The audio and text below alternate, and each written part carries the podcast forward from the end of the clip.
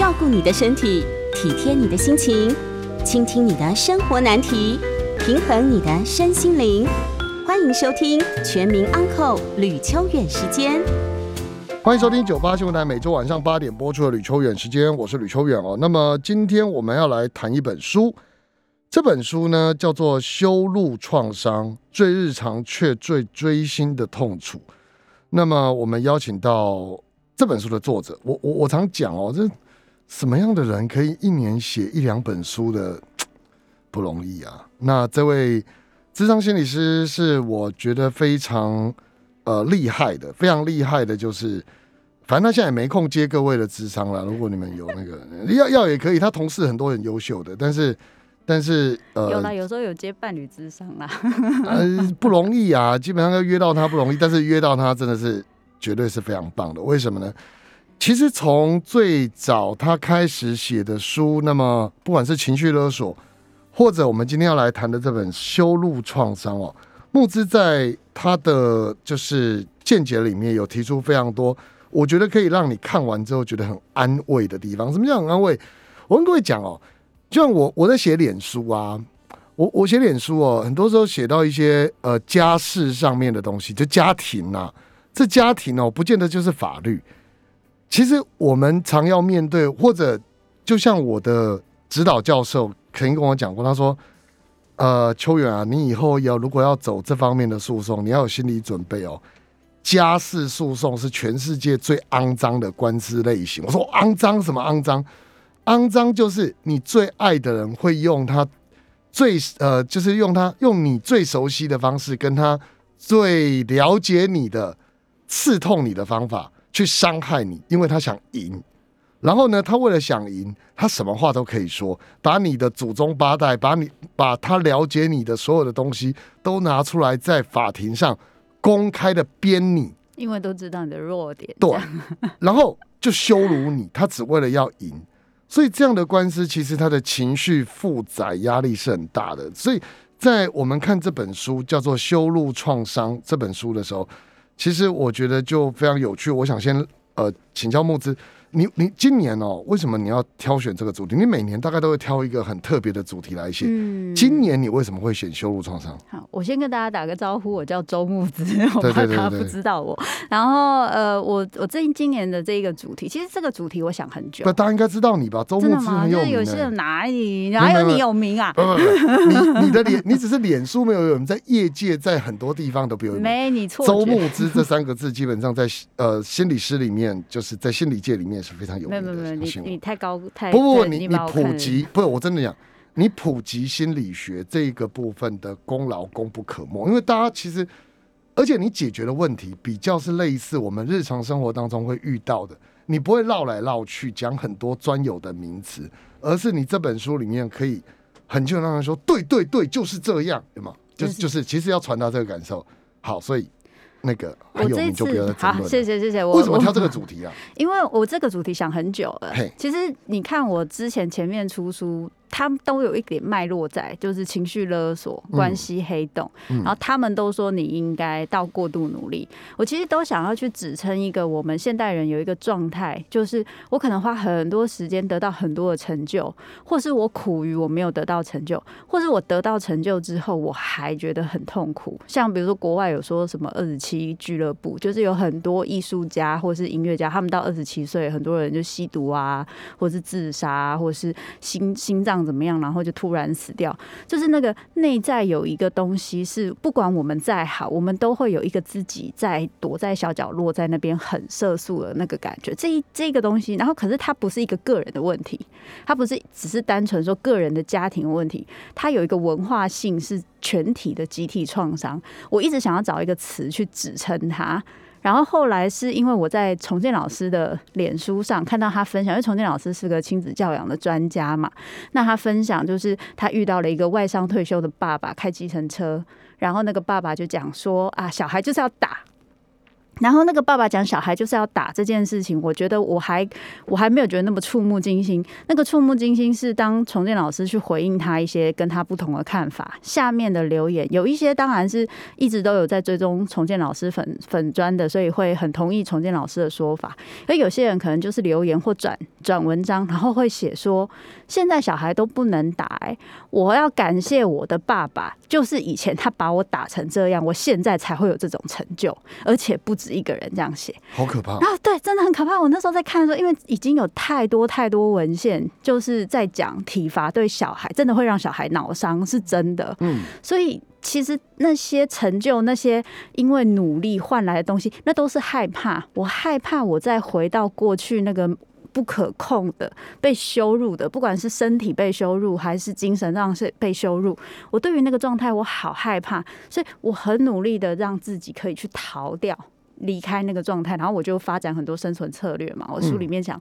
然后让自己变得越来越强壮。可是夜深人静的时候，那些生存策略不会拿出来用的时候，我就还是会觉得寂寞，觉得冷啊，还是觉得我自己是那个很可怜的那个小孩，然后会有一些。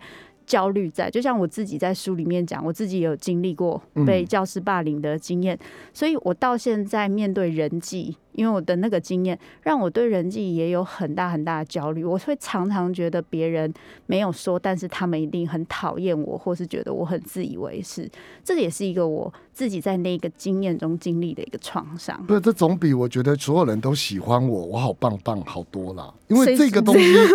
这个东西如果适度的话，哦，对，会让你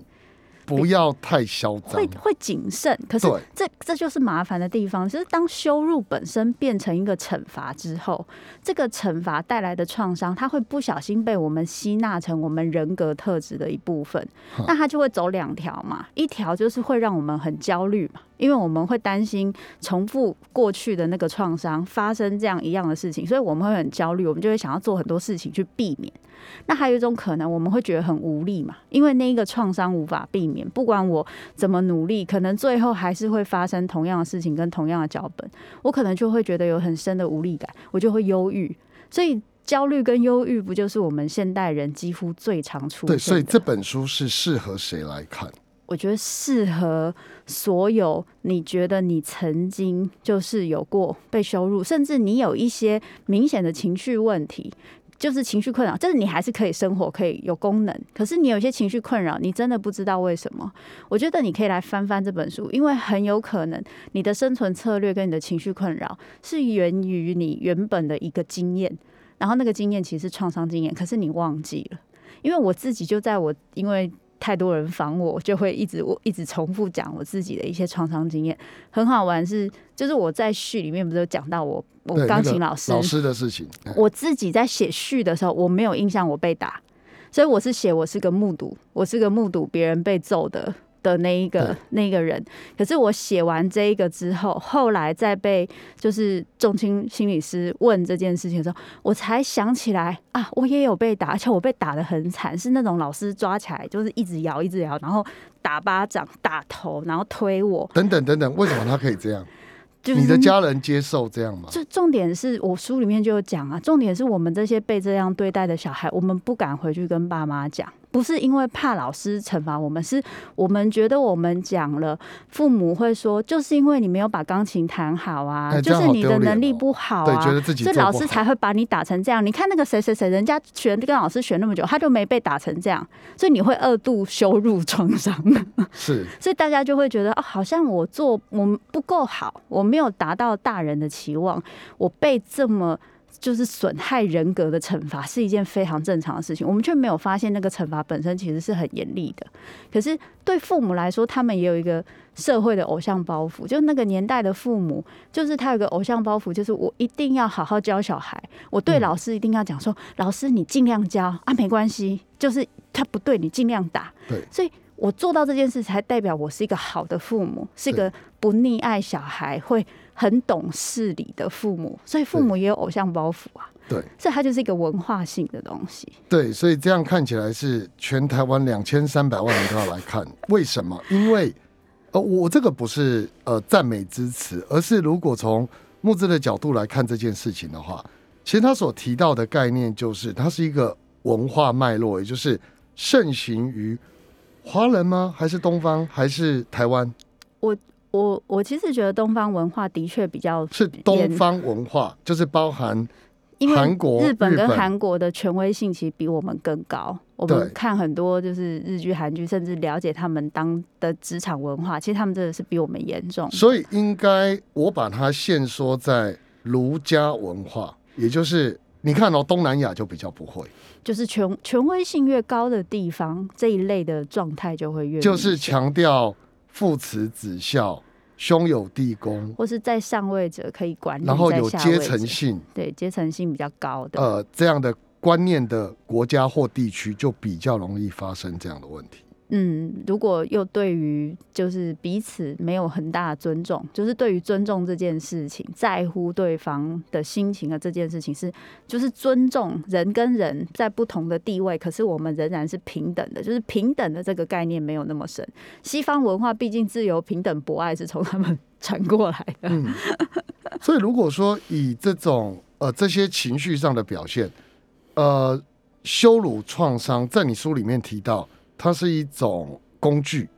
就是其实它是有意识，就对当他在讲这个东西是有意识的，有没有可能是无意识的？就是他就习惯用这种方法。有可能，有可能他是个复制，但是如果他是个复制，那代表有两个可能性。第一个可能性是他自己也受过这样的创伤，所以当今天他面对跟他当初一样的人的时候，他会觉得，就是说，我觉得以前那个不够好，自己很糟糕。所以我今天在面前看到了一个跟我一一样不够好的自己，怎么办？我一定要消灭他，因为跟我那个原本的自己一样糟糕啊！所以我一定要要用同样的方方式去消灭他，这是第一种。是第二种就是有效，也就是说，收入收入这件事情，它是一个很快速可以得到控制感。我可以让你按照我的方式去做，我可以让你就是我在做这件事情的时候，我就可以觉得我是高的，你是低的，那个优越感就出现。那个是可以花最少最少的力气去真正感受到自己很厉害。就是说，比如说我今天觉得，就我随我因为我里面也有讲到网络嘛，比如说网络一个名人发生什么事情，我去讲你几句，骂你几句，羞辱你几句。这一件事情会比我好努力赚跟你一样多的钱，得到跟你一样的成就来的简单多了。对，所以这一个羞辱本身，它其实是可以得到控制感跟力量的。可是我们没有意识的话，我们会很容易用这样的方式去控制别人，跟得到自己自我感觉良好，而没有发现我们其实是在用别人在满足我们自己的需求。所以我们谈到羞辱创伤，事实上来讲，他所提到的是一个词还是两个词？嗯，羞辱导致创伤，对，还是？羞辱导致创伤，所以我里面有讲，它是羞辱创伤，它等于是创伤的一种，可是它是就是所谓的 CPTSD，就是 P 大家都很常听到 PTSD 嘛，就创伤后压力症候群，就是你遇到了一个创伤，比如说遇到一个天灾人祸，然后你会因为压力很大，对对对对对，可是 CPTSD 就是它是复杂性的创伤后压力症候群，意思就是它不是只有单一次的大创伤，它可能是一直持续性的、长期的精神虐待啊、身体的虐待啊，或是像羞辱创伤这种，它是一直长期性没有断的。甚至你在家里会发生这个事，你去学校也会发生这个事，你以后出社会，你在职场更会发生这种事。也就是说，这件事情它是几乎完全隐藏在我们社会，而且认为这件事情最难去辨识的地方，就是我是为你好才这样对你，我会这样羞辱你，是因为我为你好，哎，好，所以待会我们来看看哦，就是羞辱创伤的样子，就是表现出来的样子大概有哪些。那么这部分我们可能要请木之来详细给我们介绍一下。我们赶快来继续说。欢迎回到九八新闻台吕秋远时间，我是吕秋远哦。那么我们今天其实呃邀请到周木之心理师呃来跟我们聊他的这本新书，每年一个主题。今天我们今年要聊的主题是修路创伤。这个修路创伤在呃我们讲说日本、韩国华人文化圈里面都经常会发生的情况，就是用贬低别人、羞辱别人。挖别人疮疤的方式来控制对方，或者达到自己满足自己的优越感。那这个所谓的修路创伤，其实它的样貌大概会有哪些？我觉得我我可以先讲它最容易出现的症状好，就是因为其实大家会想说修路创伤，有些事情就过去了啊，我已经不记得了，会有什么影响你刚？刚就不记得了，对我就不记得了，然后后来才讲才想起来。可是它会有一个很明显的地方，你不记得的是事件，嗯可是你在遇到一些状态的时候，类似的情况。你的情绪会重现，所谓情绪重现，像我刚刚说，我以前有被钢琴老师这样打过，所以我后来听到有人讲话大声一点，我的下一秒就会想打，我会觉得他可能会往我的头或往我身上就打过来，这是一个非常自动的反应，就是会这么可怕？真的会跟我，因为毕竟我也是被打了快十年了。对对对对对，到国三 啊，对对对，到哎、到国中，到国中，然后好就就算你没有被打，你还是会目睹其他小朋友是这样被打的，所以那个是一个非常自动化的一个反应。然后包含我说我自己在经验，因为那个人际的这个经验之后，我自己就变成对人际非常多疑。嗯我会我我的状态就比较像是，我会很容易觉得别人是不是就是会。嘴巴跟我说一套，但心里其实很讨厌我，你会就是很在乎这个人吗？呃，不一定在在乎，但是我会很害怕，特别是如果那个人是我很在乎的人，比如说是我很好朋友，如果我不在不不在乎的人，我就不管他。哎，对对对，可是如果是我很在乎的人，我就很担心，我刚刚会不会说一个话让他不舒服？他刚刚一个表情是不是不开心？然后会不会他其实心里对我有什么意见，但他不他忍住没有讲？那就是我小时候经历的事情，所以我会很容易那时候会很容易因为一个讯息的一个对方的没有回应，或是回应的很简短，或是怎么样，我就会整个非常焦虑。那个焦虑就是情绪重现，担心失去这段关系，然后觉得焦虑、害怕、恐惧，然后你会整个很想，要不就是很想联络到对方，要不就是先不管要不要联络到对方的情绪，你开始冒冷汗，然后全身开始觉得很不舒服，这就一种情绪重现。OK，但是这跟呃，就是说这种概呃这种情绪上的表现，这种样貌，它跟修路创伤之间的关联性会是在哪里？它就是有点像是创伤的遗毒，就是你以前经历过创伤啊，以前就是有点像说你以前车祸了，然后你手就算看起来好像好了，可是你有一些旧伤没有好，所以遇到下雨的时候，或是你做一些特殊对特殊动作的时候会风湿，然后会痛到举不起来，那个情绪重现就有点像这样，它会瘫痪你，它有时候是会瘫痪你的功能，比如说你平常是一个功能很好的心理师。可是遇到那样的状况，我的心理师的功能完全没有办法，我的前额叶完全没办法工作，所以我都是杏仁核跟大脑边缘系统开始就说完蛋了，完蛋了，完蛋了，完蛋了。就是里面又有讲到另外一个就是过度警觉，我会非常警觉对于很多小小的危险的信号，我可能会反应很大。可是有些人他遇到这个信号，他会反应很大，像我这样。可是有些人他是反过来，所以这跟依附类型也有点关系，他会让自己很快情绪隔绝，就。有危险，马上不要有感觉就没事了，不要有感觉，离远一点就没事了。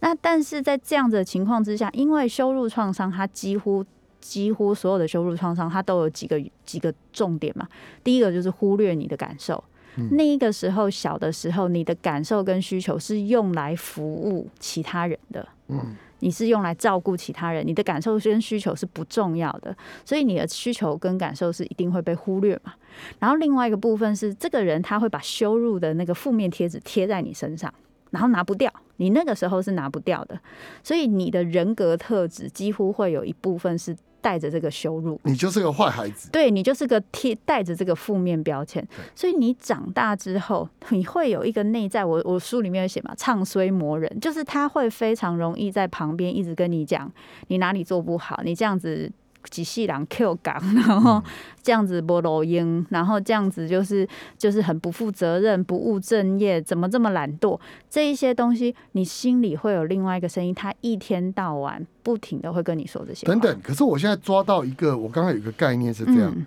那岂不是我们都应该不要用负面的言语去形容对方或评论对方，否则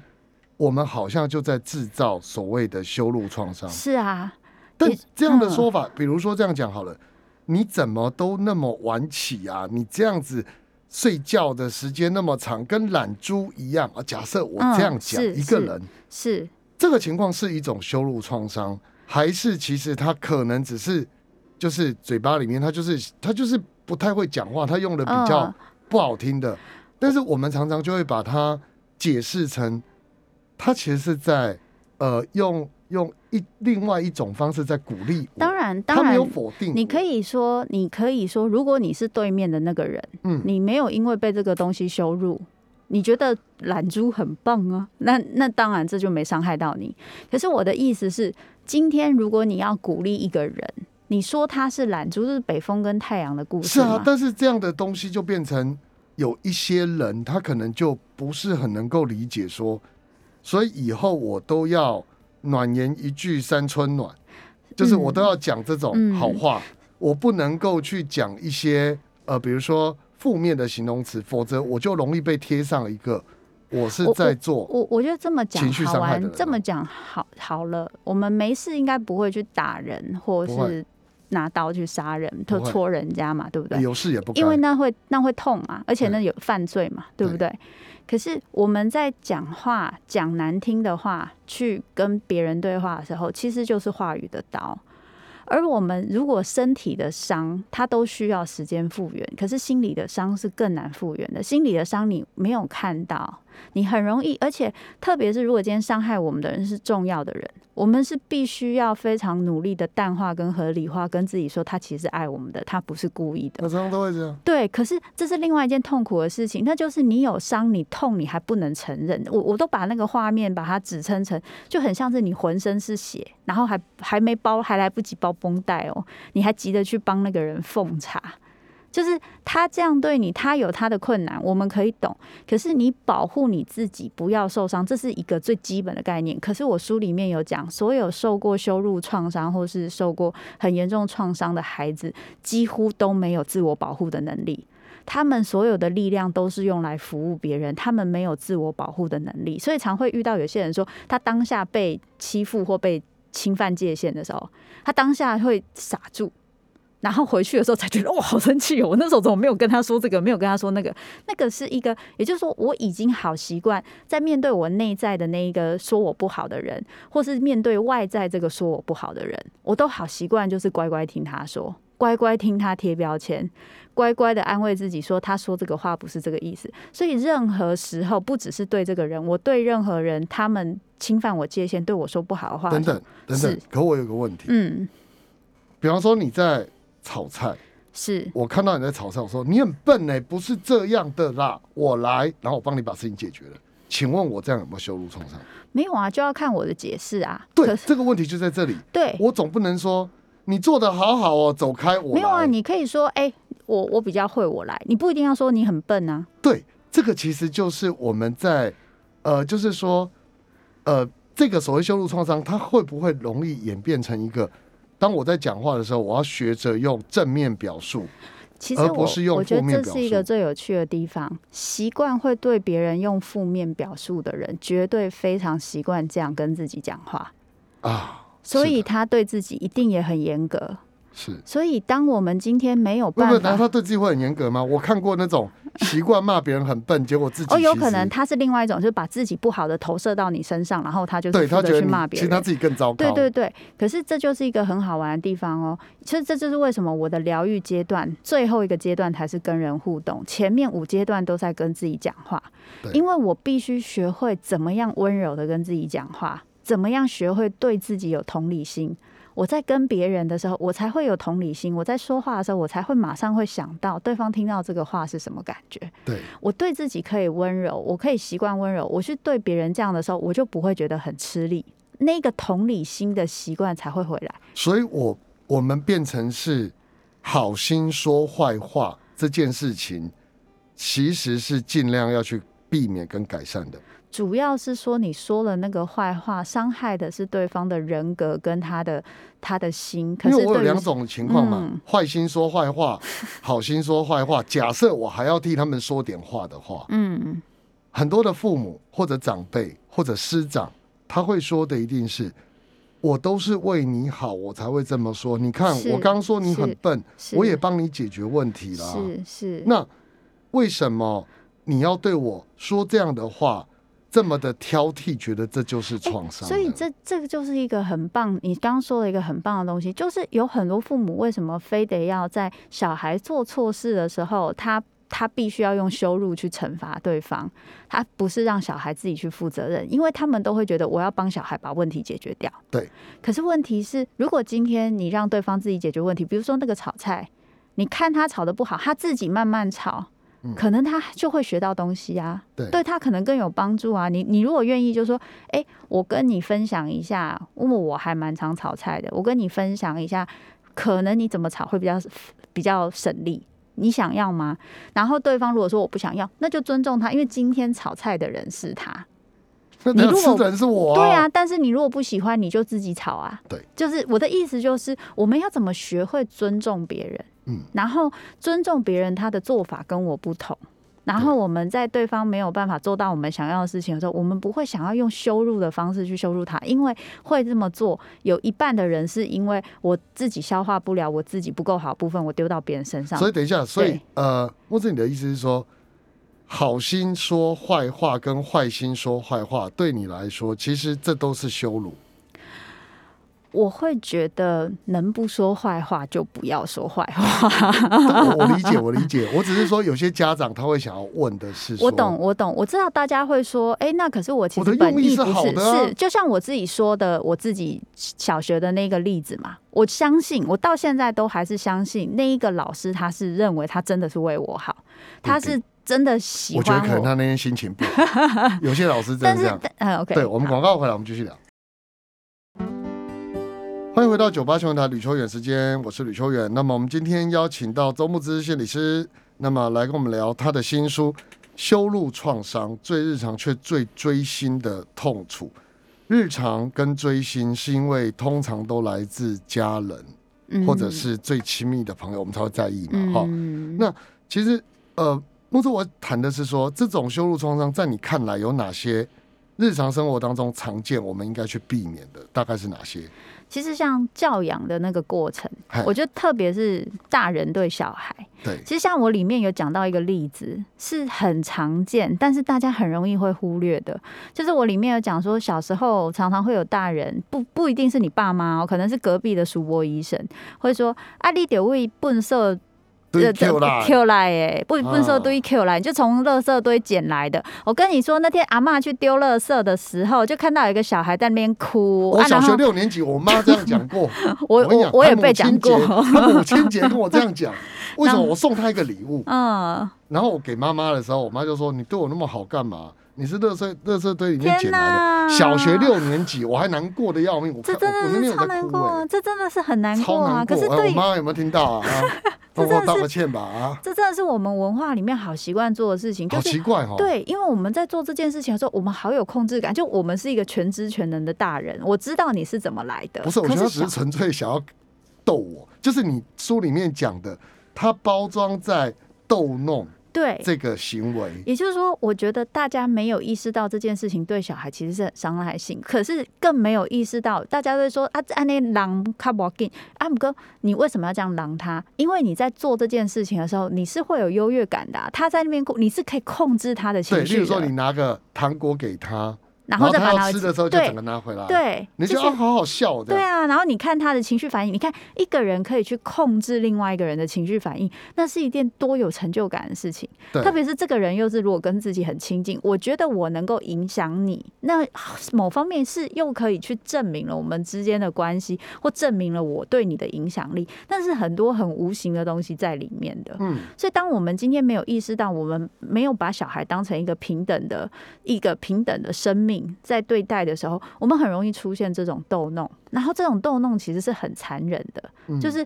对小孩来说，我我真的遇到过好多好多人告诉我，但他们有时候可以分享的话，他就是会告诉我，我后来都会觉得你们会老，我会长大，嗯，以后等我长大的时候，我就会跟你们说，现在家里的钱是我在管啊，现在家里的钱都是我在赚啊，你们凭什么要怎么样怎么样怎么样之类的。然后你就会觉得那一个残忍、那个没有同理心的那个东西，它会一直重复的被使用，因为它过去是被这样对待的。然后那个东西是很很无形、很让人不舒服的。对，所以这是逗弄是一种，然后你觉得体罚也是一当然种羞辱嘛？体罚、哈体罚肢体的，然后家暴这还有小朋友自己心里面装的是父母的感受，对，就是在我们平常日常生活的互动中，我必须长期的，就是父母的一些在乎，其实就是有点像精神暴力，或是就是比如说，父母可能你今天没有按照他的方式去做，然后他的心情就会。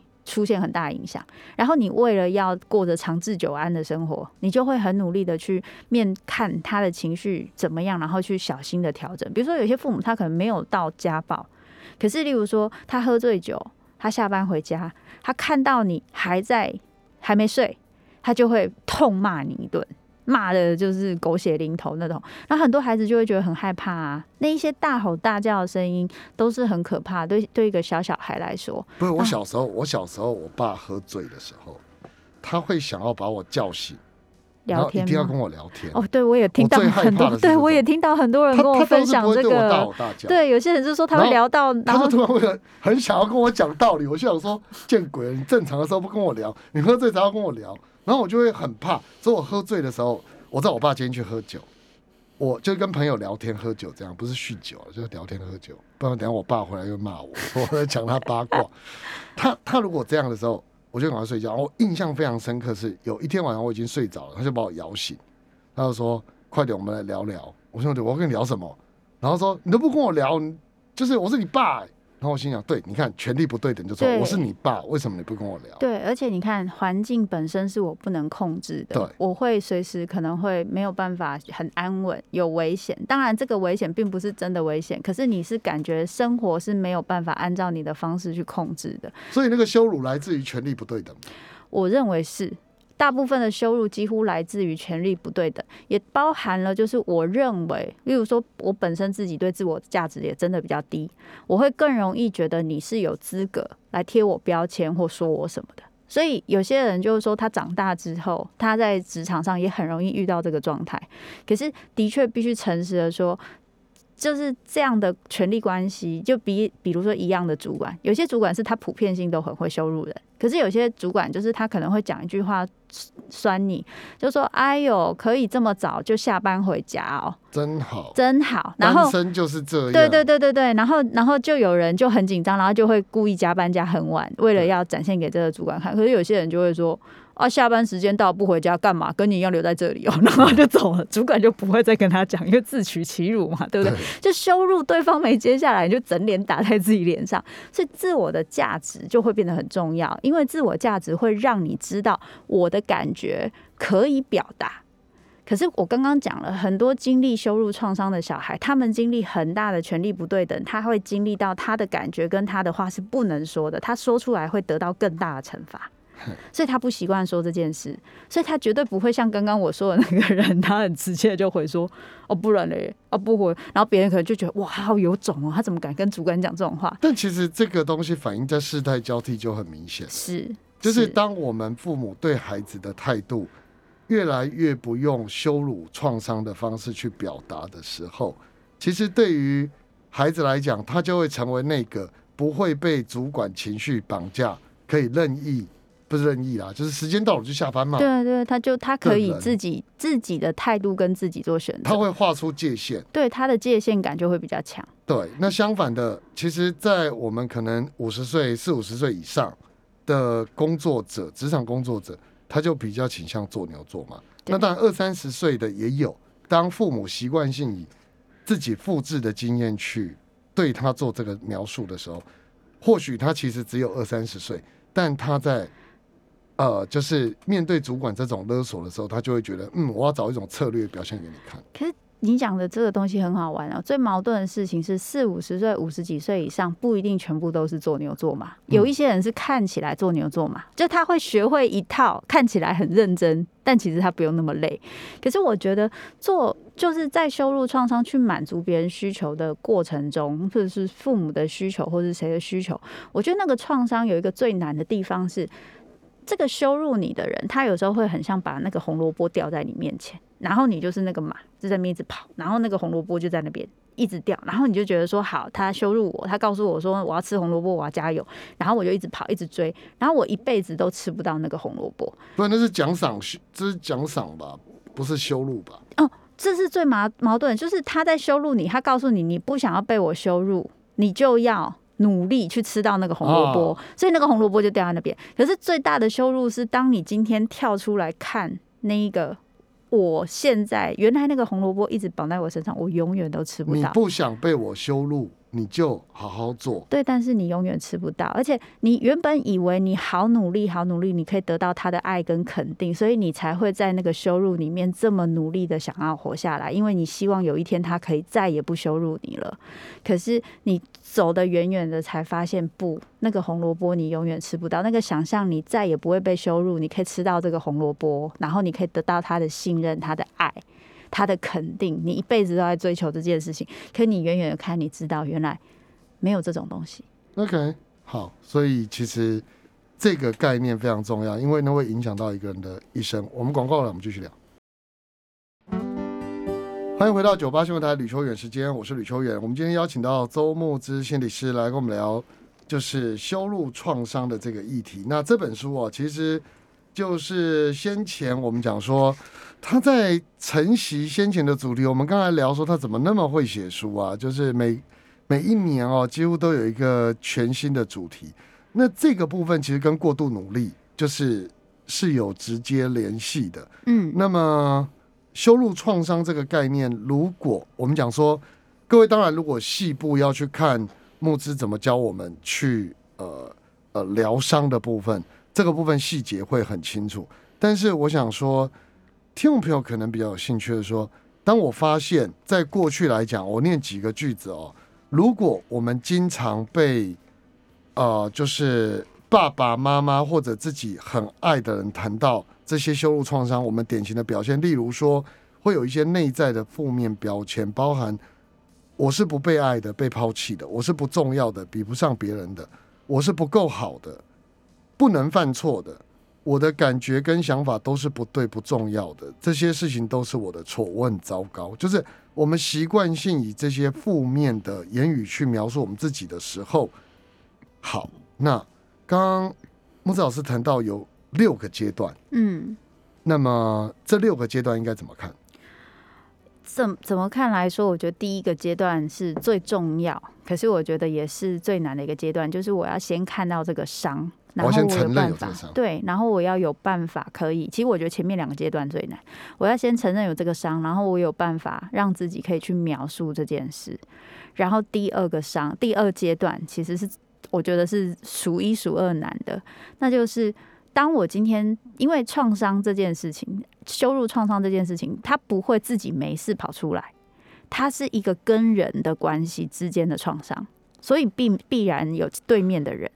所以在羞辱创伤里面最困难的一个部分是，我们会在这个羞辱创伤中载浮载沉，然后这么努力的想要去做到一些事情，去把以前的自己抛在脑后。有一个很大原因是因为我们会相信或想相信，我们只要这么努力，我们就可以得到对方的爱。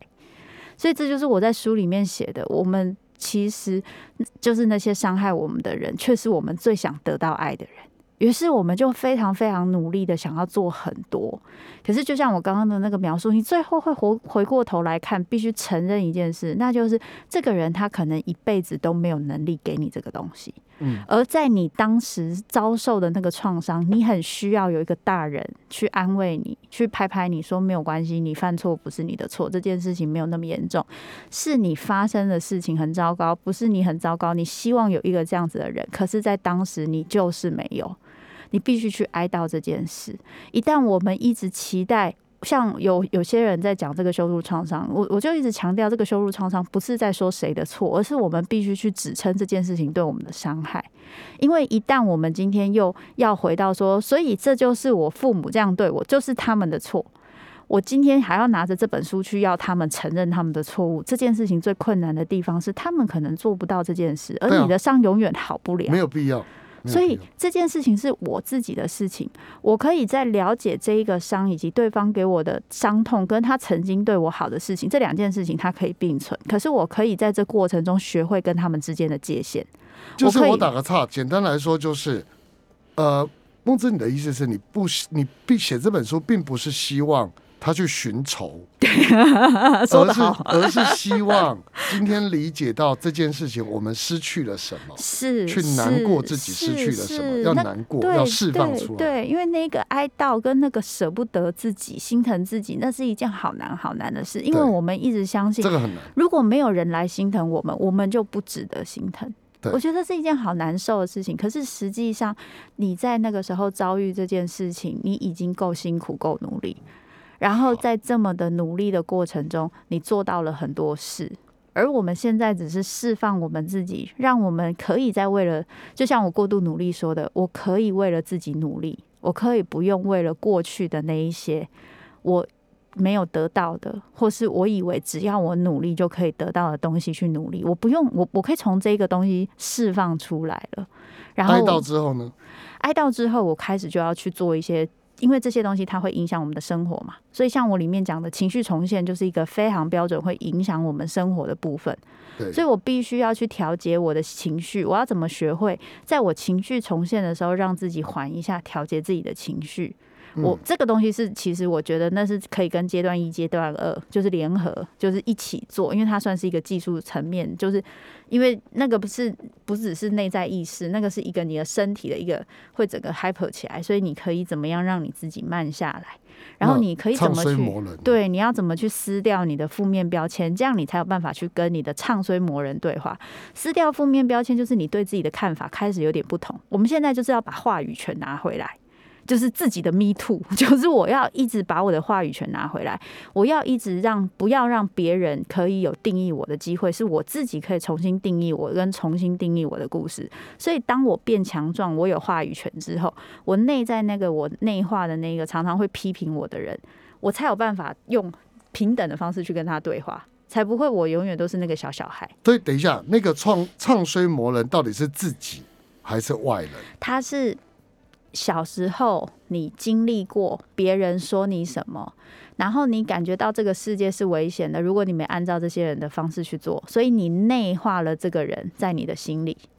所以这个唱衰魔人，某方面他对你是不是有帮助？也有，他帮助你避开，就像你刚刚一开始跟我说的，一开始帮我避开了一些事情，可是他也具有很大的伤害性，因为有些事情你都还没开始，他就会在旁边说有危险哦，恐怖啊，你安尼袂用记咯，大家会感觉你安尼就就派哦什么的，就是他会先就是让你自废武功。走的严重，其实就是这样。嗯所以你必须学会让他可以协助你，只是提醒你，而不是用这么难听的话去废你武功。然后最后才是开始跟人互动。对，好，这需要一点点时间哈。那我们已经没有时间了。其实我觉得你跟